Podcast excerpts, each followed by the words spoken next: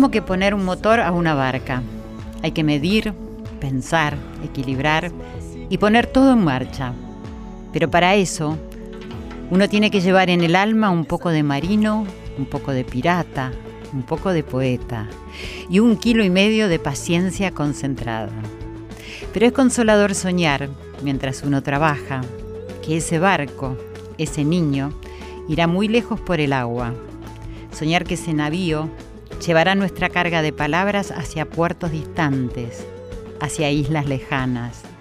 Soñar que cuando un día esté durmiendo nuestra propia barca, en barcos nuevos seguirá nuestra bandera enarbolada. Gabriel Celaya. Muy buenas noches queridos amigos, muy bienvenidos a Corazón Valiente, el poder de los valores. En esta noche, que ya es madrugada y nace el día viernes del fin de semana, estamos acá reunidos en nuestra casita, sí, en esta casa que es Radio Nacional, la radio de todos, para pasar un lindo momento, escuchar a nuestros invitados, escuchar linda música y sobre todo regalarnos un momento de dicha, un encuentro, de los encuentros vieron que nace todo, por lo menos para mí. Del encuentro entre dos personas pueden hacer una relación, quizás después pueden nacer hijos, y así una familia. Del encuentro entre amigos nace el amor, la empatía en las alegrías, en las tristezas. Y del encuentro con cualquier persona nace una conexión, si somos capaces de mirarnos, de mirarnos a los ojos. Si nos conectamos de corazón, vamos a encontrar siempre la paridad. Sí, sí, eso que nos iguala, eso que nos iguala como seres humanos. Y de los encuentros nos nutrimos, nos retroalimentamos, ¿cierto? Aprendemos los unos de los otros. A lo mejor alguien se transforma en nuestro maestro, nuestra maestra, a sabiendas o sin saberlo. Todos tenemos maestros en esta vida, ¿se dieron cuenta de eso? Más allá de los valiosos docentes que nos enseñan en las escuelas, en las universidades, maestros de vida, ponete a pensar. ¿Cuánta gente de la que hemos aprendido, que tomamos naturalmente sus ejemplos, que nos inspiran, ¿cierto? Así que hoy me gustaría que busquemos ahí dentro, dentro nuestro, esas maestras o maestros que nos supo dar la vida, que nos sigue dando lo mejor. Tu mamá, tu papá, tu compañero de trabajo, tu compañera, tus hermanos, una amiga, una celebridad, un personaje de la historia quizás. Así, homenajeando al maestro en todas sus acepciones, ya que en esta semana se ha conmemorado este día, pensé en reflexionar acerca de tantos maestros que se tienen en la vida y cómo nos relacionamos con ellos. Nos inspiran naturalmente respeto, ¿cierto? Admiración. Y nos dan la oportunidad de agradecer espontáneamente, hasta ser tolerantes quizás en la forma que tienen de enseñarnos. Siempre recuerdo a mi gran maestro, un hombre de 95 años, que fue el que me dio el instructorado de yoga, y que yo le preguntaba siempre algo y él me decía, averígüelo usted. O le decía, ¿puedo ir a encender la vela? No se pregunta, puedo, hay que hacer, me decía él.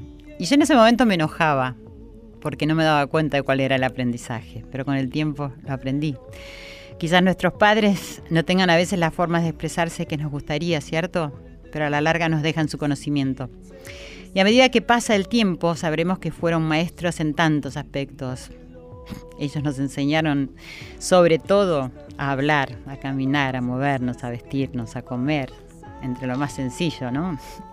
Así que queridos oyentes, abrir los corazones, que el amor fluya entre nosotros a través del aire que respiramos que inhalamos y que exhalamos y que nos hace escuchar el latir del corazón.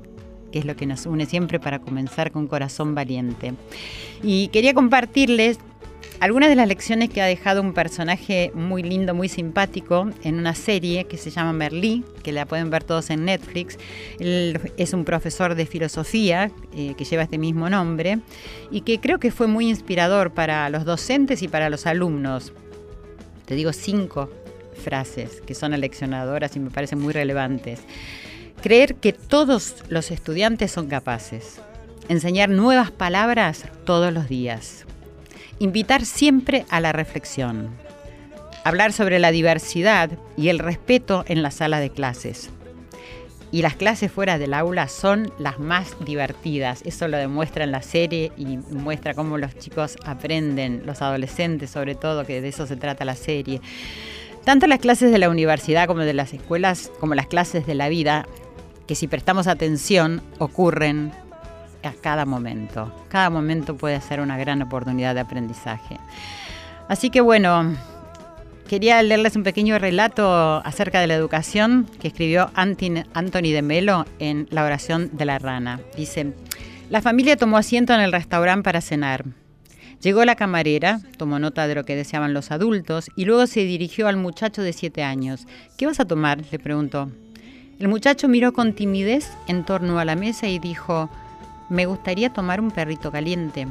Antes de que la, camarera tuviera tiempo de escribirlo, intervino la madre. Nada de perritos calientes. Tráigale un filet con puré de patatas y zanahorias. La camarera hizo como que no la había escuchado. ¿Cómo quieres el perrito caliente? ¿Con ketchup o con mostaza? le preguntó al muchacho. Con ketchup. Vuelvo en un minuto, dijo la camarera dirigiéndose a la cocina. Cuando la camarera se hubo retirado, Hubo unos instantes de silencio producidos por el asombro. Al fin, el muchacho miró a todos los presentes y exclamó, ¿qué os parece? Piensa que soy real.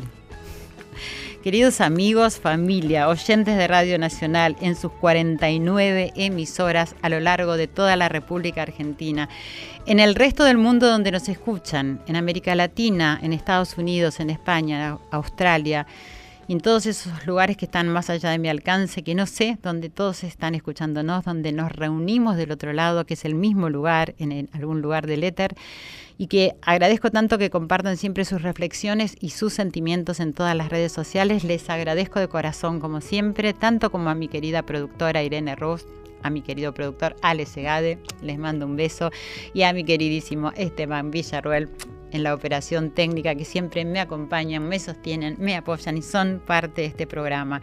Y hoy tenemos un invitado muy especial como ser humano un gran artista, una gran persona, llena, llena de trabajo en este momento. Supongo que con su trayectoria y su historia debe tener muchos maestros, voy a preguntarle acerca de eso, pero antes de presentarlos, quiero reiterarles nuestras redes porque como dice nuestra gran señora de acá de la Argentina, Mirta Legrand, el público siempre se renueva, así que escríbanos arroba nacional AM870, arroba Silvia es mi cuenta de Instagram y de Twitter, también me pueden seguir en mi fanpage que es Silvia Pérez, sitio oficial. Y como siempre les digo, nos pueden escuchar por Cablevisión si tenés en el canal 955 o si tenés DirecTV en el canal 976. O siempre, siempre pueden escuchar Radio Nacional en radionacional.com.ar. Vamos a ir a una pausa pero antes quiero que recuerden que quizás sean los maestros los que tienen la más noble de las tareas, la más difícil y la más importante, alcanzar el florecimiento de la excelencia humana junto con la excelencia académica. Ya volvemos. Corazón Valiente, con la conducción de Silvia Pérez.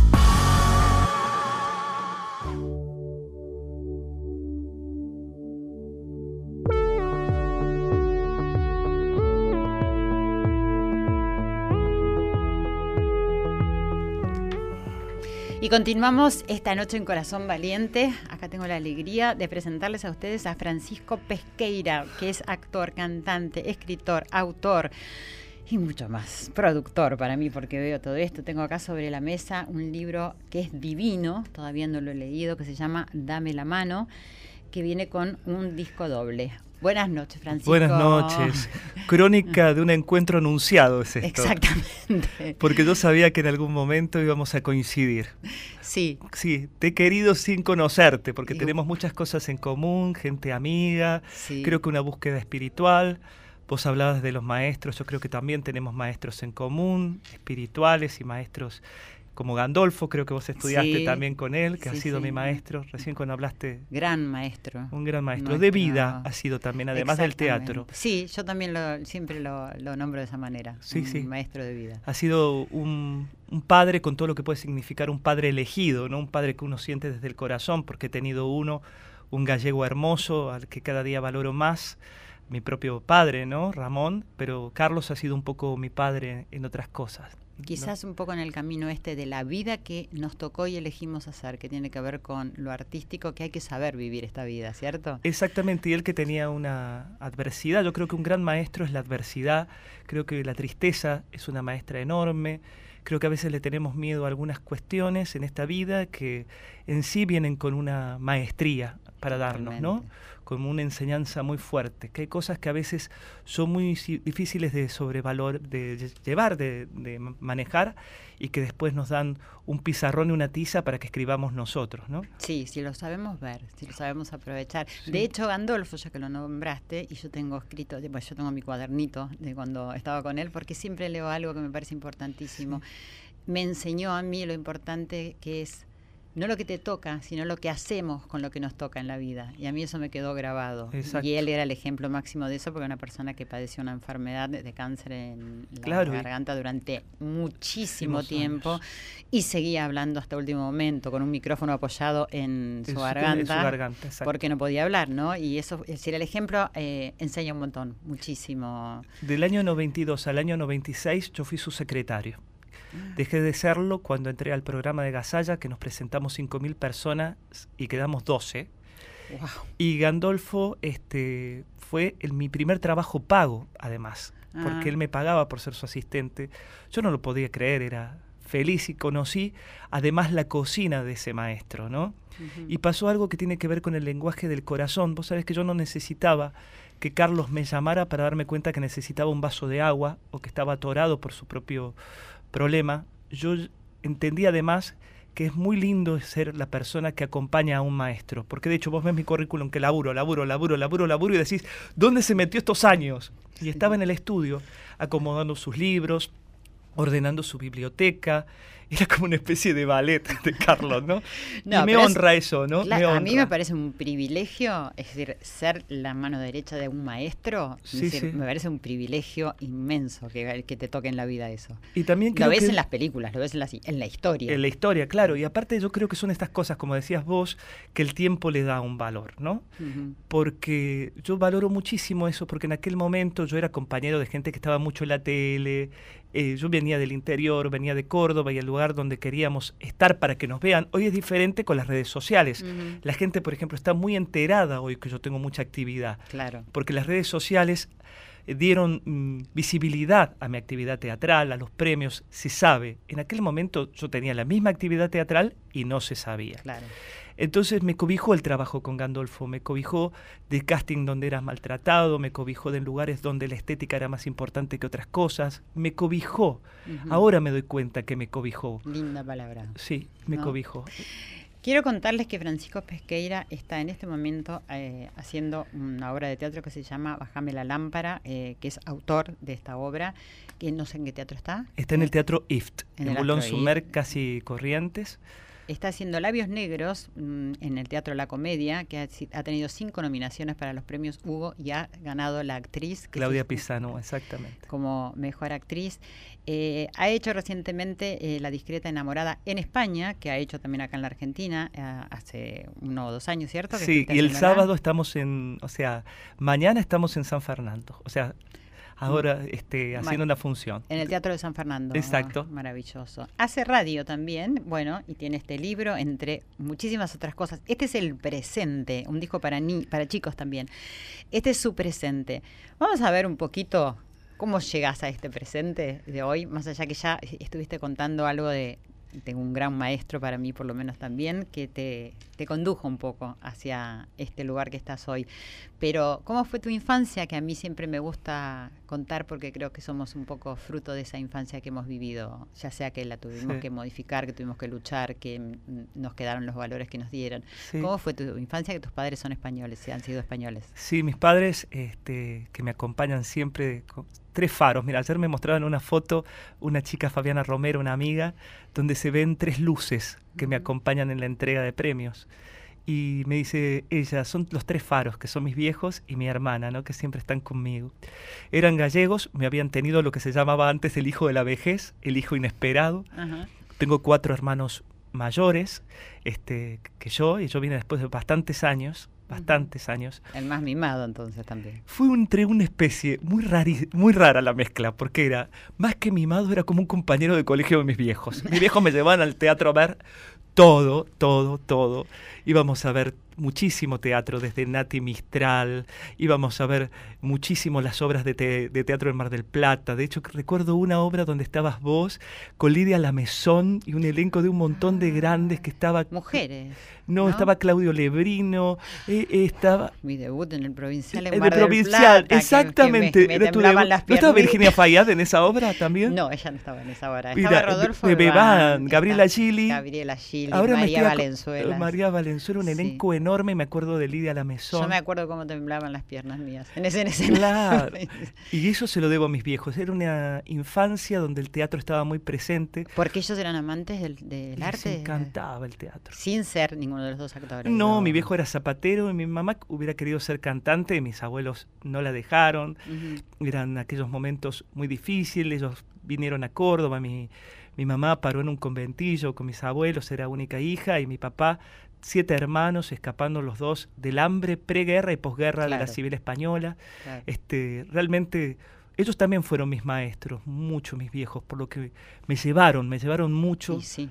Vos sabés que Bájame la lámpara, la obra que recién comentabas que yo escribí, donde actúan Lidia Catalano, Estela Matute y Miriam Martino y, Mirta Álvarez, una obra de la que me siento muy orgulloso. El sábado que cumplió un año en cartel, el sábado pasado, vino Telma Viral. Y mi corazón estaba pero rebosante porque yo soy actor por Telma Viral, por Doña Rosita la ah. Soltera.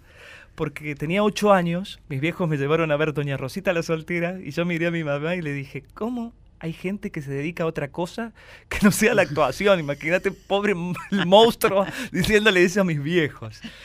Y mis viejos fueron acompañando esa cosa de que yo jugara con mis muñecos y que esos muñecos fueran actores.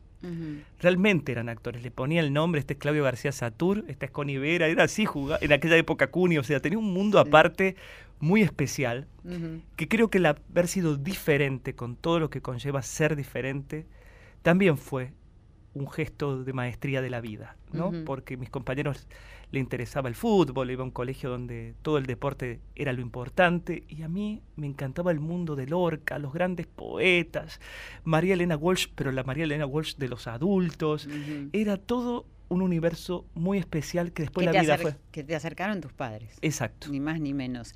¿Y cuándo empezaste a a desarrollar esta, esta pasión, esta necesidad de ser actor, de escribir, de, escribir poesía. Sé que escribiste desde hace mucho tiempo, ¿no? De que eras chico. Sí, siempre escribí. Este, yo creo que una de las, de las pasiones surgen también de los grandes contratiempos. Yo tuve un periodo de mi vida que no, no, lo voy a explicar muy extensamente porque si no llevaría mucho tiempo el programa, pero yo sé que me vas a entender de lo que hablo.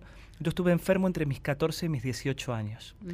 Estuve postrado, estuve en mi casa, no podía salir. En la adolescencia es un punto de la vida donde se marca mucho, donde uno sale mucho con los amigos y yo tuve que obligatoriamente replegarme, estar para adentro. Pero fue en el momento donde yo creo que mamé más, ¿no? De un montón de cuestiones. Y cuando salí a la vida, que salí con toda la contundencia de salir a la vida, primero que nada más me bajó las, manos, ¿no? Salí con las manos en alto cuando uno nace, enfocado al sol, y seguí adelante con la pasión y entendí el teatro como un vínculo de corazón a corazón con un otro, ¿no? Entonces siempre fue importante lo que yo quería contar. Y una amiga de mis viejos, eh, eh, que conocían del círculo español, Josefina Ramón Casas, tenía un grupo de teatro español clásico. Y un día le dicen a, a mi papá, este, el grupo, vos tenés un hijo que quiere ser actor. Y yo estaba saliendo de todo ese proceso. Sí, dice mi papá, Francisco, que era un gallego que hablaba todo, sí, sí, Francisco, quieres ser actor, qué sé yo. Y fui con la Totó y la Totó me dio mi primer personaje hace 30 años, que se llamaba Arturo, y la obra se llamaba Nunca es tarde, de José López Rubio. Cuando tenía que decir el primer parlamento, sentí que una mano se posaba sobre mi garganta, más o menos como vos en el provincial. con la piernita. Y hablé y sentí que nací. Nací. Y nunca Ah, más paré. ¿Nunca habías trabajado y nunca habías estudiado actuación hasta en ese momento? No, empecé después. Que yo era, Sí, digo sí. siempre que me gustaría recuperar esa irreverencia de no saber más que lo que había Tal visto. cual. Bueno, yo estuve gran parte de mi carrera sin haber estudiado. Recién Claro. después, después, Claro. que, después que murió el negro Olmedo, con quien trabajé tanto tiempo y bueno, Sí. que me marcó, yo empecé a estudiar. Bueno, otro maestro, ¿no? ¿Vos sabés que Gandolfo quería hacer el tartufo con Olmedo? Sí. ¿Sabías eso vos? sabía, y él no quería. No.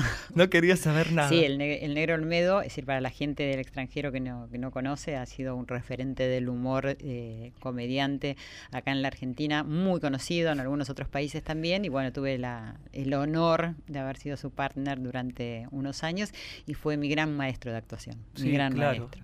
Bueno, pero no estamos hablando de mí. Entonces, eh, arrancaste así a, Así. a trabajar. Y hacíamos mucho repertorio, hacíamos teatro leído, semimontado, entonces hacíamos muchos repertorios, hice mucho teatro junto de golpe. Y entré en un programa que hasta hace poco estuvo también, estudié en una escuela este, de comedia musical que nos llevaron a la tele, un programa Telemanías. Conozco a Eduardo Rudi, que fue mi Mm. primer maestro, que estoy olvidando a una Mm. persona que fue de una generosidad conmigo enorme, enorme, como un ángel, Eduardo Rudi. Después Ernesto Larrece, que Mm. sigue siendo hoy mi amigo, Sí, sí. que se había radicado en Córdoba. Y bueno, él también fue como un gran faro para mí. He sido Bueno, muy afortunado. Deduje de, de toda tu trayectoria que sí, evidentemente debías tener un montón de maestros y que ahora, mientras estamos charlando, estás recordando también. Y Sí. un poco, es decir, la apuesta que hago en el programa es, bueno, que miremos un poco adentro para recordarlos, porque Sí. eso sirve muchísimo. Y también un maestro interno, ¿no? Sí, El- por el supuesto. Que tuviste seguramente en ese periodo en el que estuviste enfermo y que saliste con las manos para arriba en vez de para abajo. Sí, hay una palabra que a mí me gusta mucho, que quizás es un poco religiosa, que es la misericordia. Y es una palabra que surge cuando hemos sufrido mucho y podemos entender al otro, ¿no? Ujú. Porque a veces una de las cosas que yo agradezco de mi camino y que por suerte vos me decías este presente, yo creo que este presente es florido y es de cosecha, pero agradezco muchísimo que haya sido costoso, agradezco muchísimo las puertas que se cerraron, porque me ayudaron a buscar otras. Este, y eso solamente aparece con el tiempo. O sea que, que yo creo que este presente tiene el poder de la siembra. Tiene el poder de la Sí, siembra. Y el, el poder también inmenso de, de ver que cuando se cierra una puerta hay que ir a buscar otra. Otras. Y, y que eso es algo que necesitamos en este momento del país, de la vida, de lo que nos está ocurriendo, Sí, para sí, sí. saber que siempre hay puertas para abrir y que siempre hay un camino para seguir. Y, Sí, sí, sí, sí. bueno, y en definitiva es lo que tratamos acá de, de ver y realmente no sabía tanto cómo sos, porque eh, en este caso tengo que mm, darle valor a las redes sociales porque nos conocemos más por redes sociales Claro. que por un encuentro y también mucho le agradezco a toda la audiencia que nombré hace un rato porque también somos amigos y familia a través de las redes sociales y lo que agradezco es el buen uso de lo que eh, Exacto. se, se nos da. Claro. Y eso en todo sentido, por eso también la educación siempre digo que es tan importante, es decir, acoplarla a la, a la excelencia humana y a los valores, porque de qué sirve tener información si no sabemos para qué la vamos a usar Exacto. o si la usamos bastante mal, ¿no es cierto?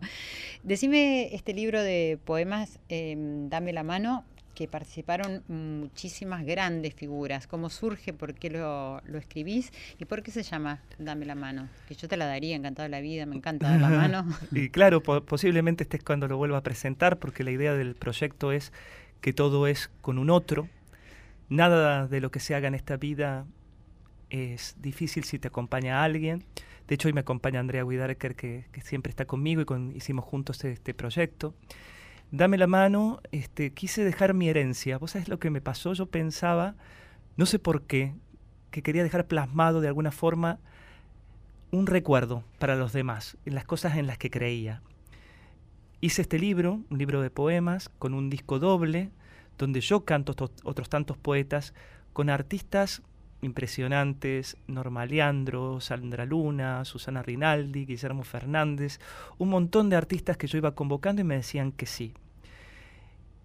La presentación fue algo increíble. 41 artistas más arriba del escenario de la comedia y un evento poético repleto el teatro. Mm. O sea que fue maravilloso lo que sucedió.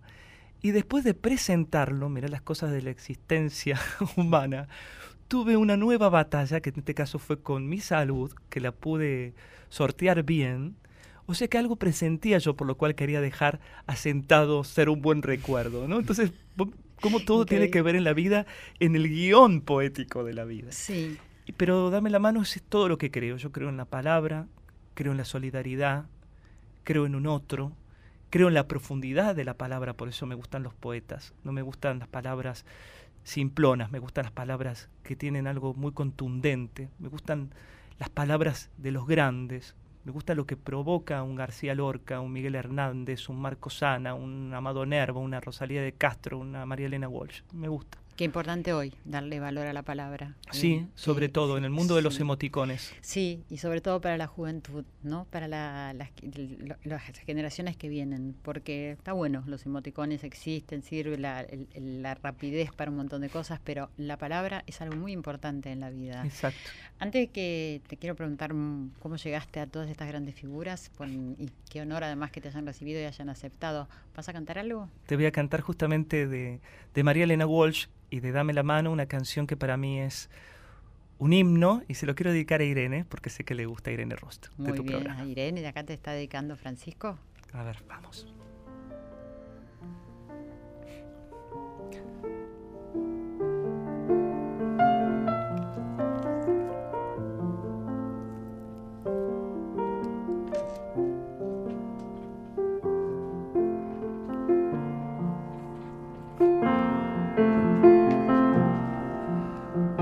Porque el camino es árido y desalienta, porque tenemos miedo de andar a tientas, porque esperando a solas poco se alcanza, valen más dos temores que una esperanza. Dame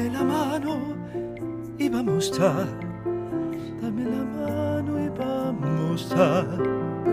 Dame la mano y vamos a. Si por delicadeza perdí mi vida, quiero ganar la tuya por decidida porque el silencio es cruel, peligroso el viaje. Yo te doy mi canción, Silvia, vos me das coraje. Dame la mano y vamos a, dame la mano y vamos a, dame la mano y vamos a. Silvia Pérez en la radio de todos.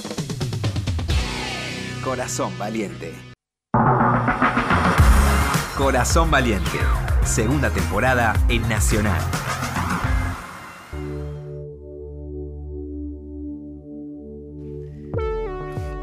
Aquí estamos, tomados de la mano, le di la mano. Estamos con Francisco Pesqueira. ¿Vieron la voz? Escucharon más bien la voz que tiene. si lo hubieran visto, estaba cantando como en el escenario. Me amo cantar, me da mucho placer cantar. Aparte, estas canciones son embajadoras, ¿sabes? Este, Canciones que te abren puertas, que te abren corazones, que te que si vos estás un poco solo, vas a algún lugar medio abatido, este, sabes que tenés que ir a algún lugar a representar Andrea es testigo, le hemos cantado en el Cotolengo Don Orione, le hemos cantado en la cárcel, hemos cantado en el Hospital Gutiérrez, hemos cantado en Washington, hemos cantado, o sea, son canciones que te puedo decir, bueno, si estoy solo, bueno, la canción me acompaña, ¿viste? Me llevo como un salvavidas Para, para hacer frente. ¿Y estudiaste música? No, música no. Yo siempre me formé muchísimo más como actor. He tenido muy buenos maestros de canto Ujú. y dependiendo del espectáculo que haya hecho, o sea, me han acompañado diferentes maestros.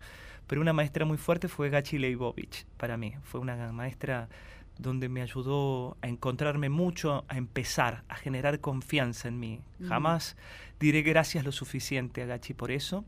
Para tener confianza en, en el canto. Sí, porque ah, yo... Porque es impresionante la confianza que es- y la seguridad que se te ve. Es decir, al cantar sentado acá en el estudio de una radio. Sí, es Claro. eso es, maravilloso.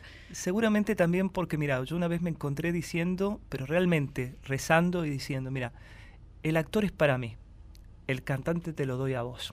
Ujú.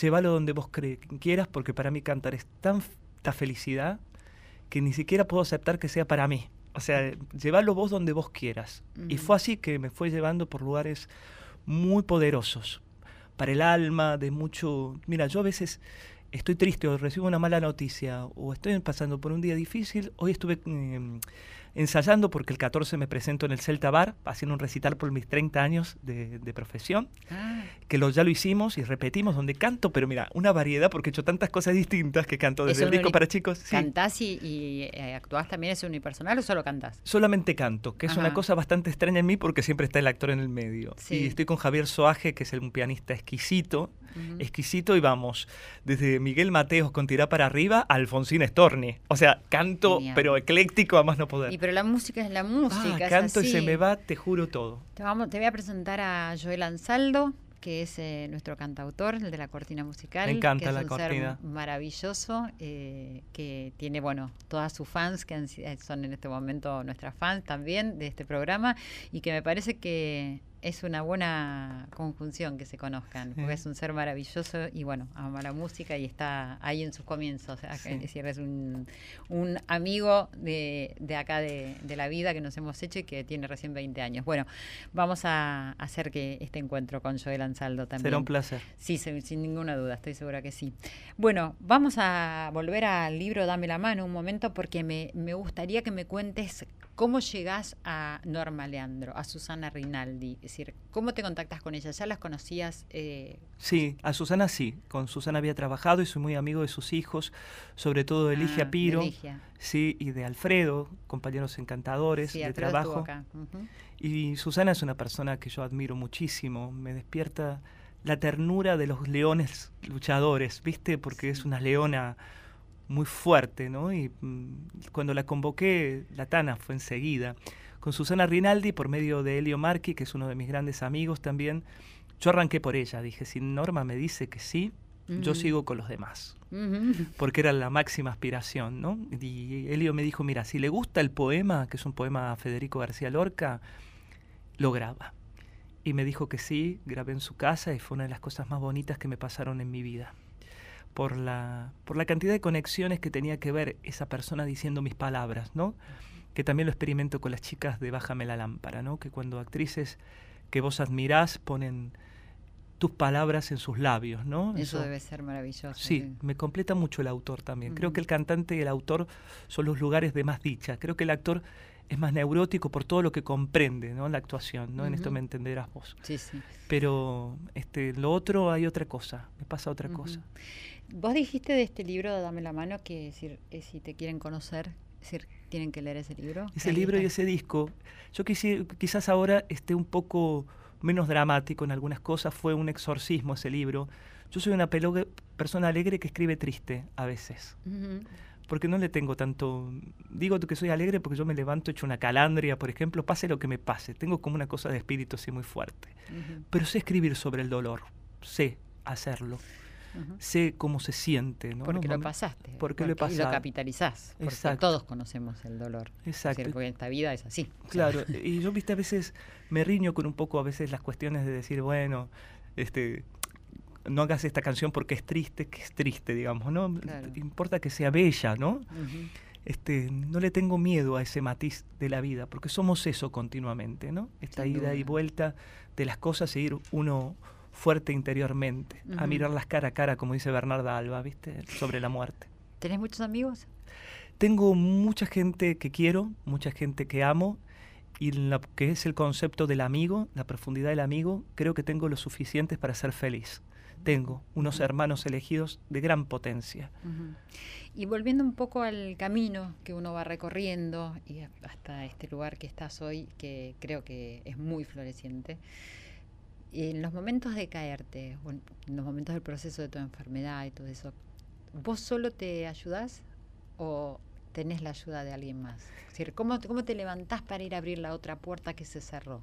Siempre hay alguien más. Eh, hoy tengo en mi pareja alguien que, me ayuda a levantarme, pero creo que siempre es una cosa monotributista la vida. Creo que es uno mismo siempre. Siento que hay algo de esto del corazón valiente. Me venía, viste, Mel Gibson con el caballo, viste, por algo.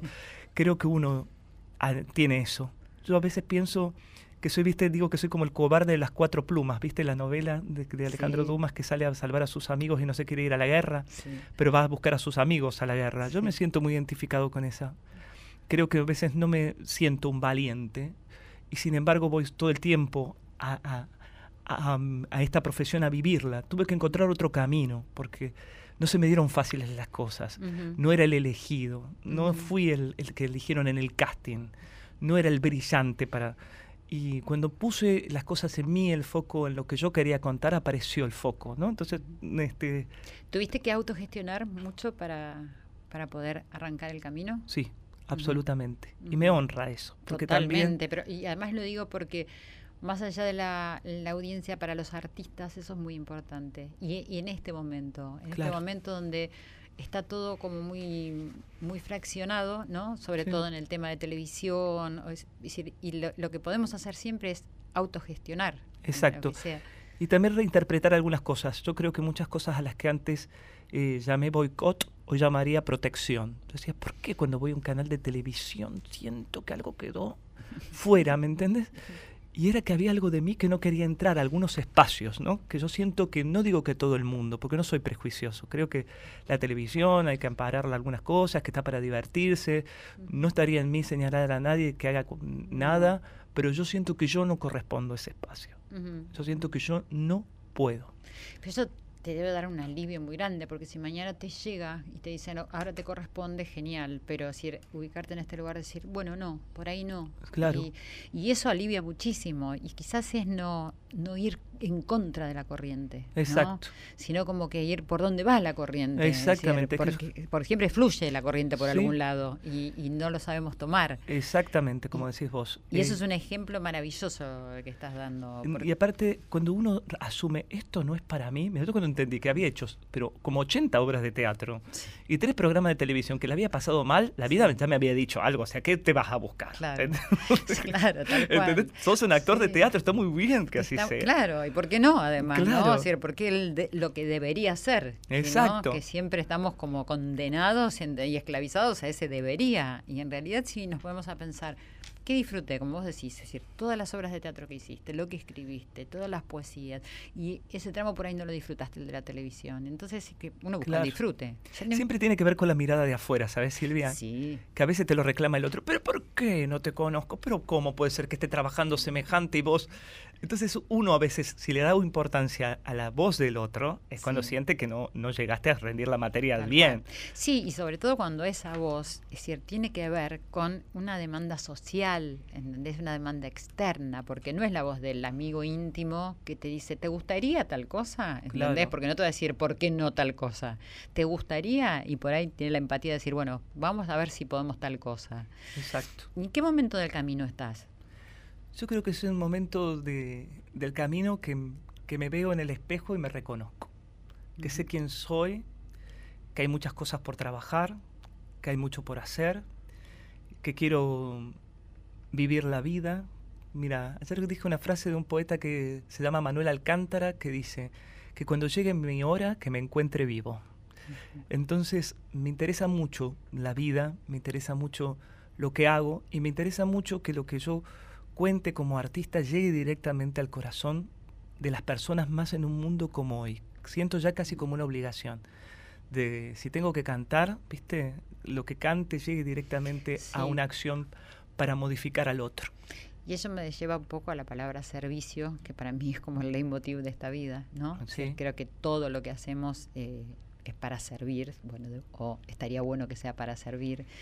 Y te quiero preguntar porque sé que has hecho obras de teatro, poesías y has trabajado gratuitamente en, escuelas con las abuelas de Plaza de Mayo, pero antes de eso me cantas otro tema. Sí, te voy a cantar una canción que amo cantar, que se llama Te quiero. Te quiero, ya le va a venir para filmarte un poquito.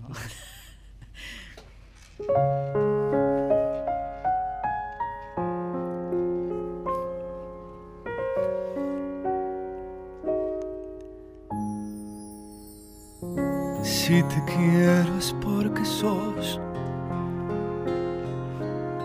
mi amor, mi cómplice y todo. Y en la calle, codo a codo, somos mucho más que dos. Somos mucho más que dos. Tus manos son mi caricia,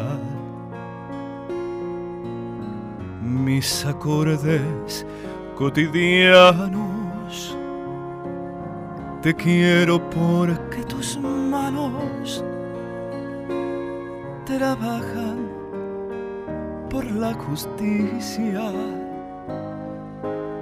Si te quiero es porque sos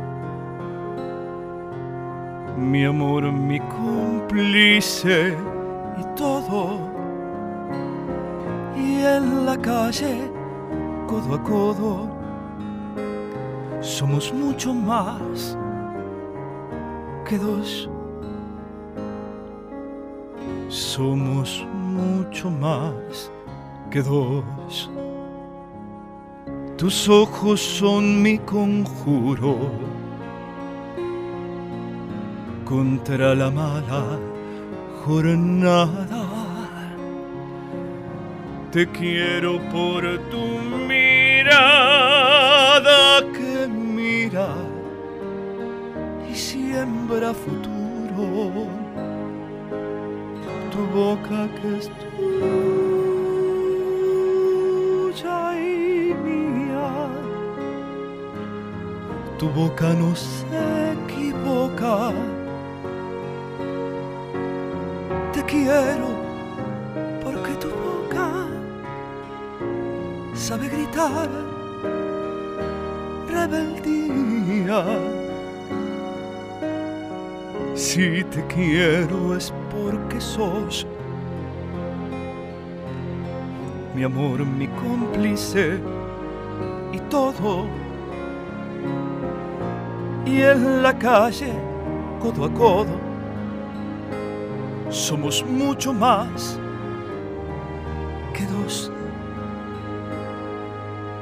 Somos mucho más que dos.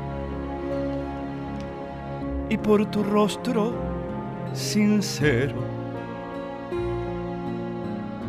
y tu paso vagabundo y tu llanto por el mundo porque sos te quiero. Y porque amor no es aureola, ni candida moraleja. Y porque somos pareja que sabe que no está sola te quiero en mi paraíso.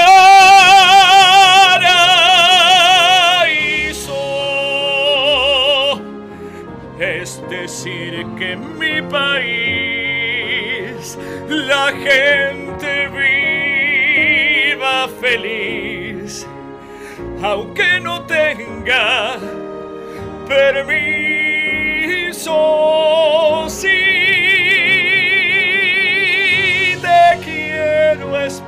Porque sos mi amor, mi cómplice y todo. Y en la calle, codo a codo, somos mucho más que dos. y en la calle codo a codo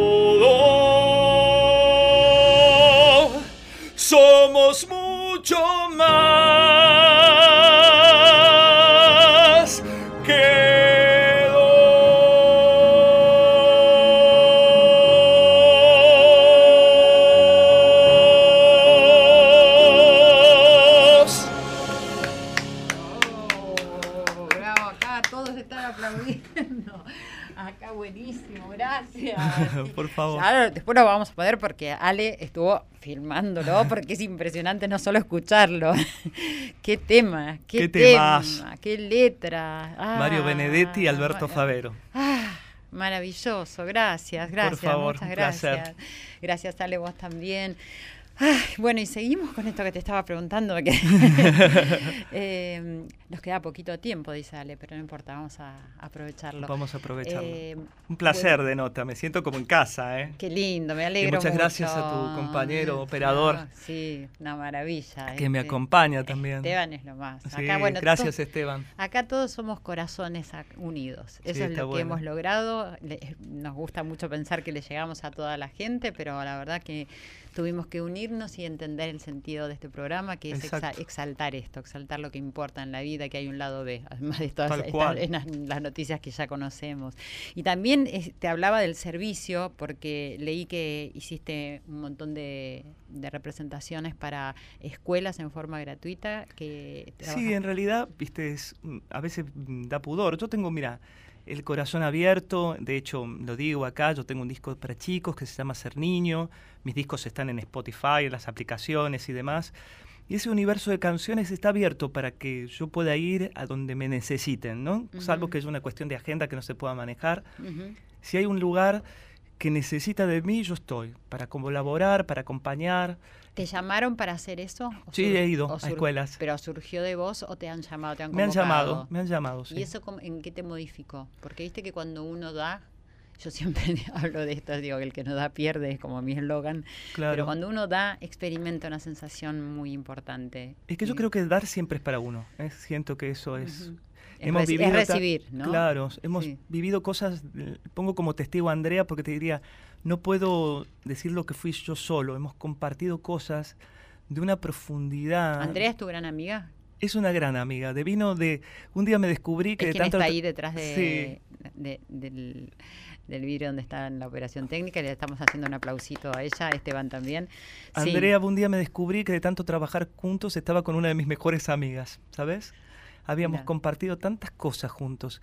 Es este. mm, Tiene algo. Yo creo que, mira, nunca lo había pensado. Creo que Andrea es como. Este. Francisco para Gandolfo, lo que hizo para Gandolfo, Andrea me ayuda Mirá. mucho a, a todo. Yo Es, no es sé- terapéutico este programa. Sí.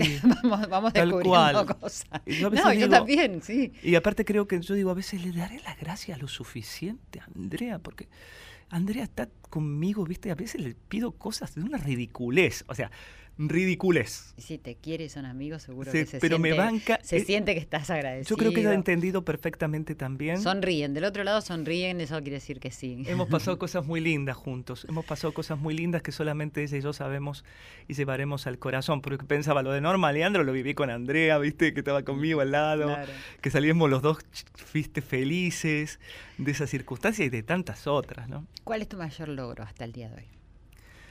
Em, yo creo que el mayor logro, este, no sé, qué pregunta interesante, ¿no? Resistir en estos tiempos, ¿no? Para estar de pie. Y resistir no digo como una cuestión de soldado raso, ¿no? Con el alma intacta, mm, sosteniendo lo que fuimos. Vos me hiciste hablar de la infancia. Y vos sabés que siento que uno, en, en vez de ir, fui como sacando las capas para volver a la niñez, al alma del niño, ¿sabes? Porque creo que era a veces más cruento, tenía peores pensamientos cuando era adolescente que hoy que tengo casi 50. Este, siento que... mm, ¿Parece tanto menos? Pero es la verdad. Y creo que otra de las cosas de las que me siento orgulloso es de la verdad. Claro. Justamente, y te iba a preguntar, ¿cuál es la, la cualidad que más aprecias de la otra persona, de una persona? El perdón, Mm, el perdón. Porque creo que todo el tiempo nos estamos enojando mucho este, creo que sé porque he sentido el valor ¿no? del perdón. Mi pareja me ha sabido perdonar y ha sido uno de, de los focos más fuertes para que yo ame más también. ¿Y vos también sabes perdonar? Sí, creo que sé perdonar también.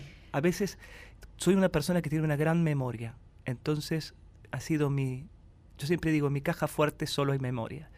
Entonces seguramente el perdón no es el olvido, el perdón es volver a abrazarte sin haber olvidado.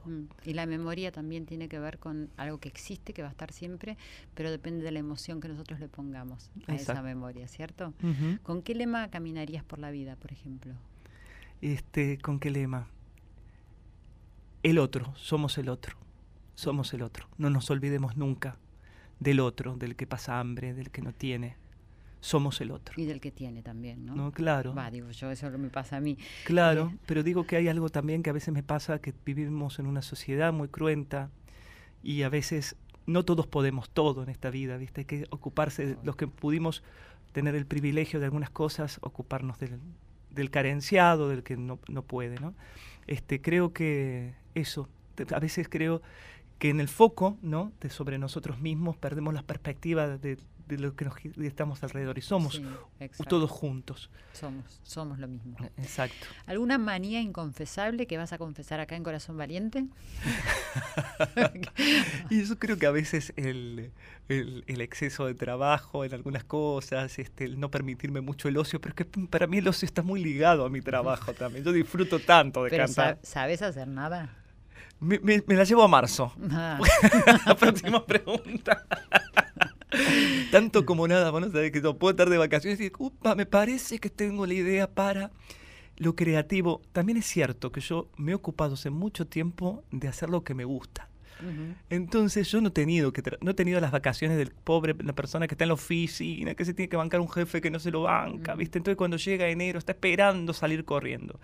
Yo terminó el show del Celta y ya estaba pensando en el otro porque la pasé tan lindo. Claro, claro, bueno, porque también eh, tuviste la habilidad, el don de poder luchar por lo que querías y seguir adelante y no entristecerte por eso. eso es decir, volviendo a la introducción, digo, eh, tenés un montón de maestros, muchos que en este momento no habrán surgido, pero tenés un gran maestro tuyo que a mí me parece muy importante decir, buscar adentro nuestro, ah, porque en, definitiva esa sabiduría está, está ahí con nosotros. Y me están diciendo que tenemos que terminar, pero yo quiero que cantes esa canción que escribiste para tu mamá en este momento especial de mi vida también, en relación a mi mamá. Y te quiero preguntar, ¿qué amas por encima de todo? Y mm, amo por encima de todo, creo que, mira, amo sobre todo la fe. Es raro la frase que estoy diciendo. Amo ese ser superior que nos sostiene. Eso amo por sobre todo soy una persona creyente, ese es el amor que me eleva profundamente en cada acción que hago, el amor supremo por lo, por lo supremo. Y después amo profundamente a mi pareja y amo profundamente a todos los seres que me rodean. No quiero sonar demasiado pastor, pero...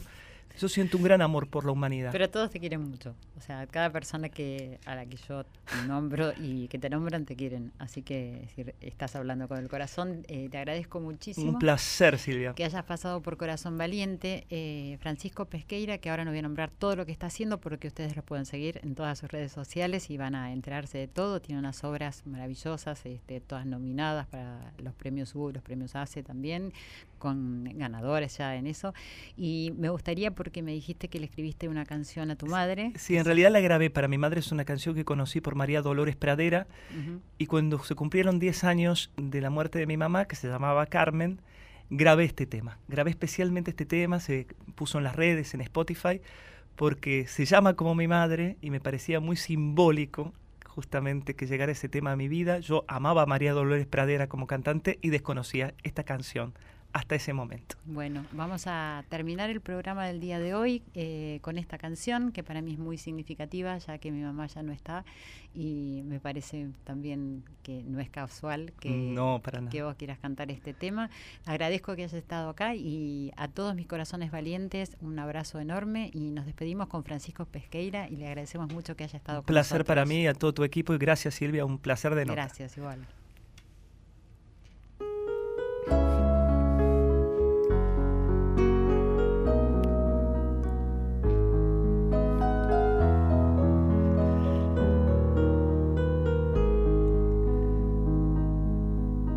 Estoy queriendo más y más a Carmen.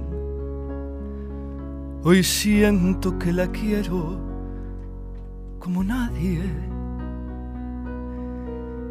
Y no saben ustedes quién es Carmen, Carmen, Carmen, Carmen es mi madre. Mis penas son sus penas, mi risa es su alegría, estando en su regazo. Soy niño todavía, mas luego al alejarme recibo otras caricias y voy soñando libre como Carmen.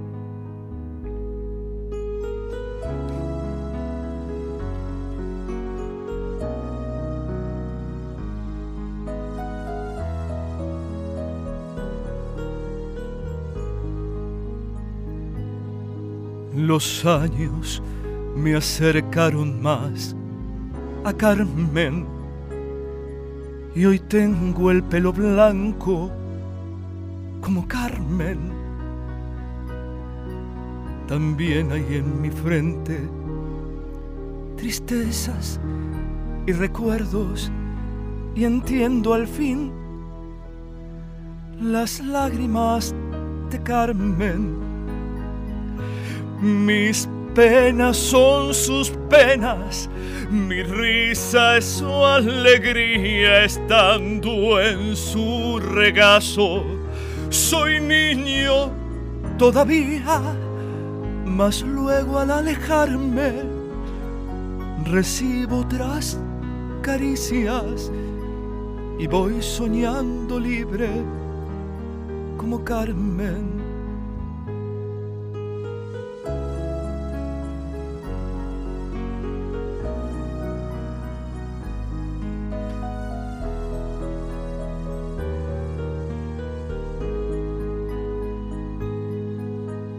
Estoy amando más y más a Carmen. Hoy siento que la quiero como a nadie. Y ya saben ustedes quién es Carmen. Carmen, Carmen, Carmen fue mi madre. Carmen